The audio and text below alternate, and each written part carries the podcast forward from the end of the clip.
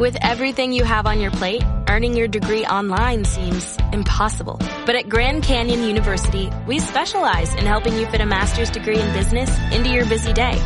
Your graduation team, led by your own GCU counselor, provides you with the personal support you need to succeed. Achieve your goals with a plan and team behind you. Find your purpose at Grand Canyon University. Visit gcu.edu.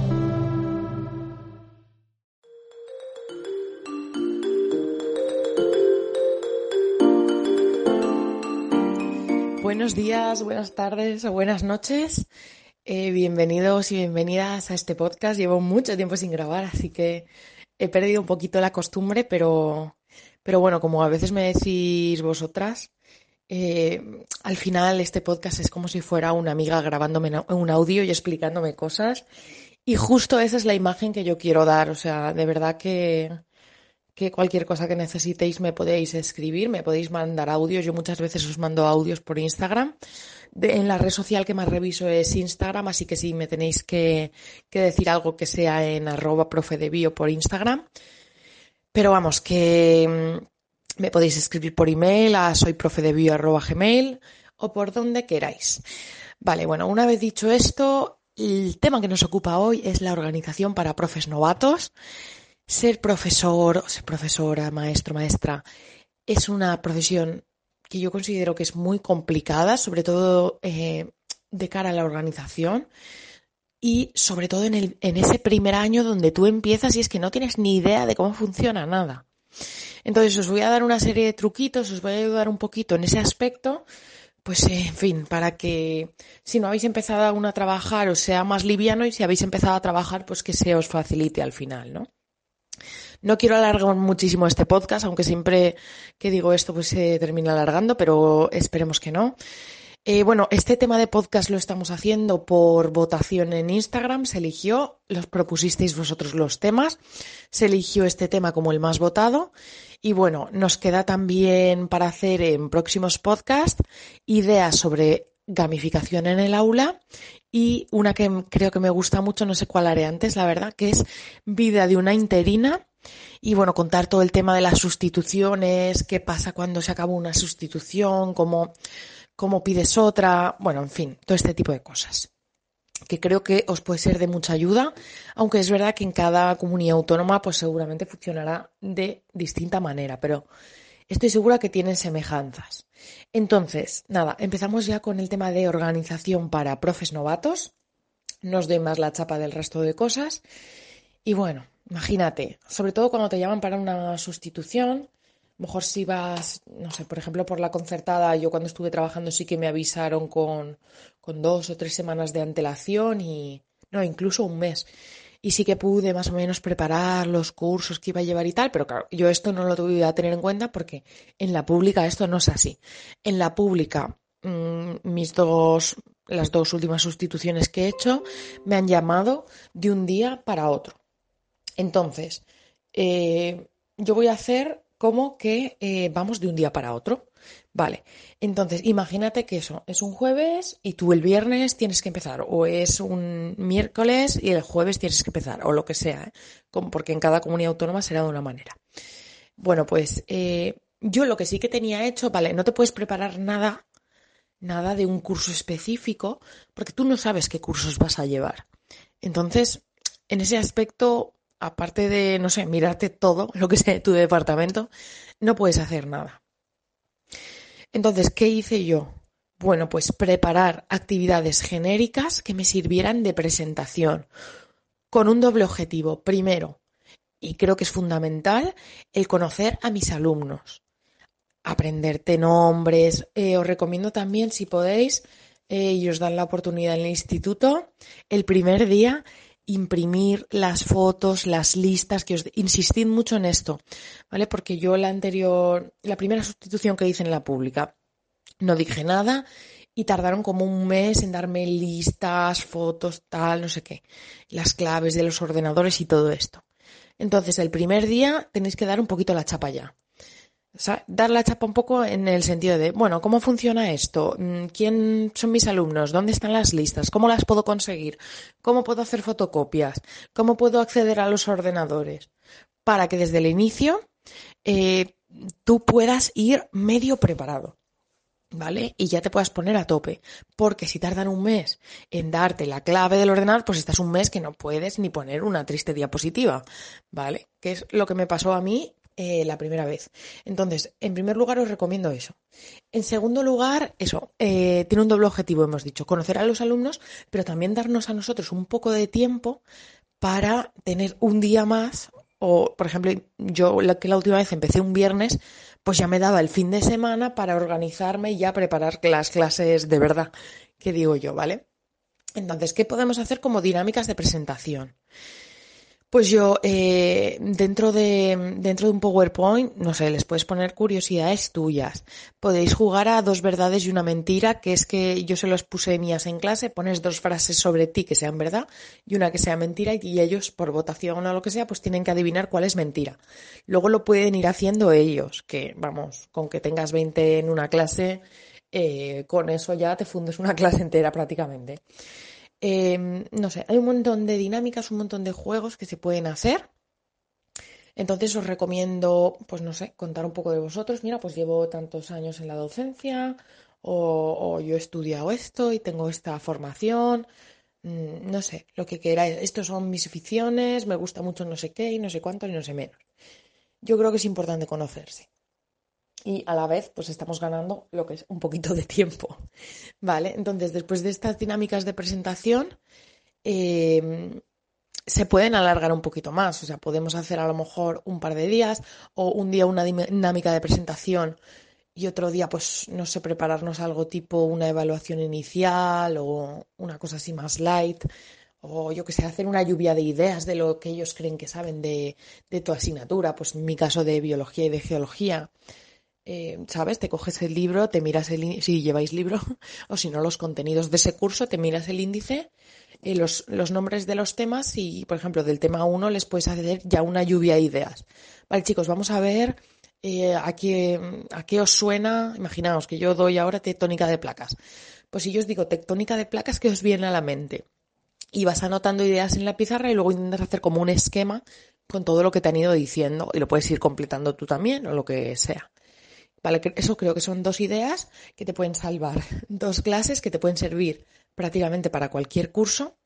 O sea, de hecho, yo el tema de, de la presentación me preparé una genérica, nada que eran cuatro diapositivas de PowerPoint, y lo utilicé en todos los cursos que tenía desde tercero de la ESO, cuarto, primero bachillerato, segundo bachillerato y sin problema. Y en primero y segundo estoy segura que te funciona también.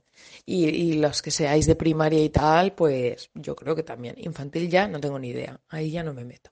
Entonces, eh, ahí tendríamos ya, ya habríamos ganado unos días. Recordemos que hemos, hemos insistido mucho a nuestro nuevo equipo directivo, secretario, persona que, que se responsabilice de, las TICs y todo esto, en que pues si nos tienen que hacer un correo corporativo que nos lo hagan ya, preguntarles también cómo funcionan, si funcionan con Google Drive, si suelen mandar emails, porque al final cada, cada lugar funciona de una manera completamente distinta. Y vamos, yo he estado en tres institutos y los tres han sido completamente distintos. Entonces creo que es interesante eh, pues preguntar siempre que tengamos una duda no quedarnos con la duda. Yo, la verdad es que la primera vez no pregunté mucho, pero esta vez sí que estoy preguntando mucho desde el inicio. Yo se lo comento, digo, siento si soy pesada, pero es que esto necesito tenerlo claro para yo organizarme.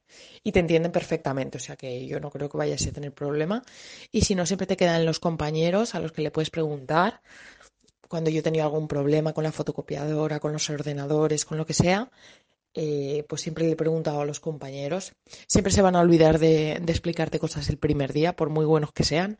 Así que, bueno, pues pídeles también un poco de paciencia, que eres nueva y que, o nuevo, y que te tienes que hacer un poco, pues en unos días a, a la marcha, evidentemente. Luego, por ejemplo, las guardias. Cuando haces guardias, eh, pues yo en el instituto que estaba el año pasado, en la guardia te tenías que quedar en la sala de profesores y cada uno tenía que hacer un itinerario y volver a la sala. Y este año, por ejemplo, es completamente distinto. Cada uno cubre como una un, piso, ¿no? Y, y luego hay una mesa en el hall donde te quedas cuando estás de guardia por si alguien acude a ti para nada te quedas en la sala de profesores, que está en la otra punta. Entonces yo creo que todo esto hay que preguntarlo porque si no, pues en fin, la podemos liar mucho. Entonces, em, esto no es organización per se, pero sí que creo que ayuda mucho a la organización. Y luego, cosas concretas que me ayudan a mí a organizarme. Yo, por ejemplo, no tengo agenda, pero lo que sí que tengo es eh, el libro del profe, que ahí tengo todo lo que necesito. Eh, es verdad que tengo todo lo que necesito, pues porque me lo he hecho yo. Este, este verano, después de haber hecho ya una sustitución, pues me hice medio consciente de las cosas que creo que voy a necesitar. Entonces llevo un libro que solo lleva eso. ¿Para qué? Porque te puedes comprar libros del profe que tenéis, por ejemplo, de la marca Finocam, es el que estuve usando el año pasado y la verdad que me gustó mucho. Eh, no obstante, pues sí que creo que tiene apartados que yo no voy a gastar y sí que pesan. Entonces, pues prefiero hacerme un libro más finito solo con lo que yo creo que voy a gastar y ya está. De hecho, hay, hay cosas que yo creía que iba a gastar. Por ejemplo, el planning anual no lo estoy gastando, estoy gastando mucho los mensuales y sobre todo los semanales, pero el, anual la verdad es que no lo estoy gastando. Para nada es que no lo tengo ni escrito. Y luego de otras partes, como apuntarme, por ejemplo, los cumpleaños de los, de los alumnos, que también lo hago porque me gusta felicitarlos, pues eh, veo que me, me, faltan páginas porque no me caben todos. Entonces, bueno, ya sé dos cosas que tengo que mejorar. Una que puedo quitar y otra que puedo poner. Sí que os quería comentar que el tema del libro del profesor, si os metéis en mi cuenta de Instagram y accedéis a la tienda de Ana, o sea, mi tienda, eh, tenéis para descargar mi libro que me hice yo para mí gratuito, por si os puede servir. Evidentemente es difícil que le sirva a todo el mundo exactamente lo que me sirve a mí, pero bueno, a lo mejor ahí tenéis también una inspiración o un punto de partida para coger algunas cosas que os puedan servir y a lo mejor vosotros mismos podéis diseñar otras o, yo qué sé, o a lo mejor os he dado la idea del cuaderno este de Finocam, que, que hay varios, hay varios tipos, hay no me acuerdo si era diario, hay semanal, en fin, hay con más y con menos hueco. Y este, esta carpeta, eh, uy, esta carpeta, este libro del profe es el que yo utilizo para apuntarme todo. O sea, el primer día cuando lleguéis os darán 432.000 contraseñas que tenéis que tener apuntadas en algún sitio. Eh, habrá gente que os dé sus emails o números de teléfono o WhatsApp o lo que sea. Eh, yo qué sé, yo lo llevo todo ahí, lo llevo todo. si os tenéis que yo que sé, apuntar, pues eh, una reunión, lo que sea, yo también lo llevo ahí apuntado. En fin, yo lo llevo ahí. También podéis funcionar, por ejemplo, con una agenda. Pero sí que es verdad que a mí la agenda no me funciona. Entonces yo, por mi lado, sí que para organización utilizo el libro del profesor. Entonces, en ese libro, ¿qué más llevo? Bueno, pues la planificación semanal. Yo ahora mismo, eh, siendo una sustitución, es complicado que yo eh, me organice y además creo que no tiene mucho sentido que me organice, eh, yo que sé, a dos meses vista. Porque, primero, porque no me da tiempo y segundo, porque yo no sé cuándo va a volver la persona que, a la que le estoy haciendo la sustitución. Es decir, a esta persona le renuevan la baja cada 15 días, como es normal, ¿vale? Suele ser así. Entonces, eh, pues llegará un momento que me dirán, vale, ahora ya no me han renovado la baja y no me va a servir de nada tener un mes de más eh, planificado con los niños. Entonces voy, tengo una planificación aproximada de, dependiendo de la semana y cómo vaya, de una o dos semanas vista. Está claro que lo ideal sería ir, bueno, pues a planificación por unidad completa o a un mes vista por lo menos. Pero sí que es verdad que con el tema de sustituciones, sobre todo cuando es una sustitución indeterminada, es decir, que no sabes cuándo va a volver esa persona, pues es complicado hacer esa planificación bien. Luego, cuando haces una sustitución determinada, que quiere decir que tú sí que sabes cuándo esa persona va a volver, por ejemplo, tú sabes que va a volver en tres meses del día no sé qué. Entonces, creo que es mucho más fácil planificarse en ese aspecto. Y ahí sí que puedes planificarte si puedes y te da tiempo a un mes vista, por ejemplo. O, ya no por meses ni por semanas, sino eh, por unidades. Creo que sería más interesante. O sea, planificar cómo voy a hacer eh, toda la unidad 1 o toda la unidad 2 o la unidad que sea. Bueno, eso de cara al, tema de preparar clases. Yo sí que, mm, si os acercáis a ver mi libro del profesor, que insisto es gratuito, no tengo ningún interés en hacer publi, porque es que lo tenéis gratis para bajar y algunas otras cosillas también en la tienda, pues eh, en mi libro del profesor, en mi planificación semanal, eh, la tengo por cursos y entonces en cada curso tengo eh, un cuadradito verde y un cuadradito rojo para cada día que doy de ese curso, ¿vale? Es que esto es un poco difícil de explicar sin verlo, pero si os interesa os lo, os lo, explicaré por stories también, que creo que puede ser muy interesante. Entonces, en el cuadradito verde lo que yo pongo es eh, lo que yo pretendo hacer ese día, o sea, cuando me planifico con antelación, y en el cuadradito rojo escribo lo que realmente he hecho ese día, o a lo mejor no lo que he hecho, sino lo que me ha faltado por hacer, o si lo he hecho todo lo que quería hacer, ¿vale? O, si me he quedado corta, si me he quedado larga. Y así es como nosotros nos podemos ir autorregulando cuando preparamos clases. Pues si la primera vez lo hago mal, ay, mira, pues hoy han tardado más de lo que yo pensaba. Aunque luego eso es variable, porque luego cada clase es un mundo. Yo, por ejemplo, que tengo todos los cuartos, cada cuarto es un mundo y hay unos que lo hacen más rápido, otros más lento, en fin. Entonces, bueno, pues eso también es orientativo.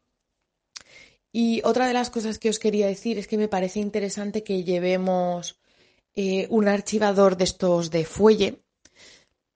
Yo llevo siempre un archivador de estos con, eh, en fin, cada curso le pongo una etiquetita, pues cuarto, tercero, no sé qué, ¿vale?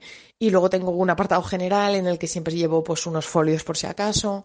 Entonces ahí que voy metiendo, pues voy metiendo, por ejemplo, las fotocopias. Imagínate que has fotocopiado un examen, lo que sea. Imagínate que tienes unos exámenes para corregir, los meto ahí también, donde toque.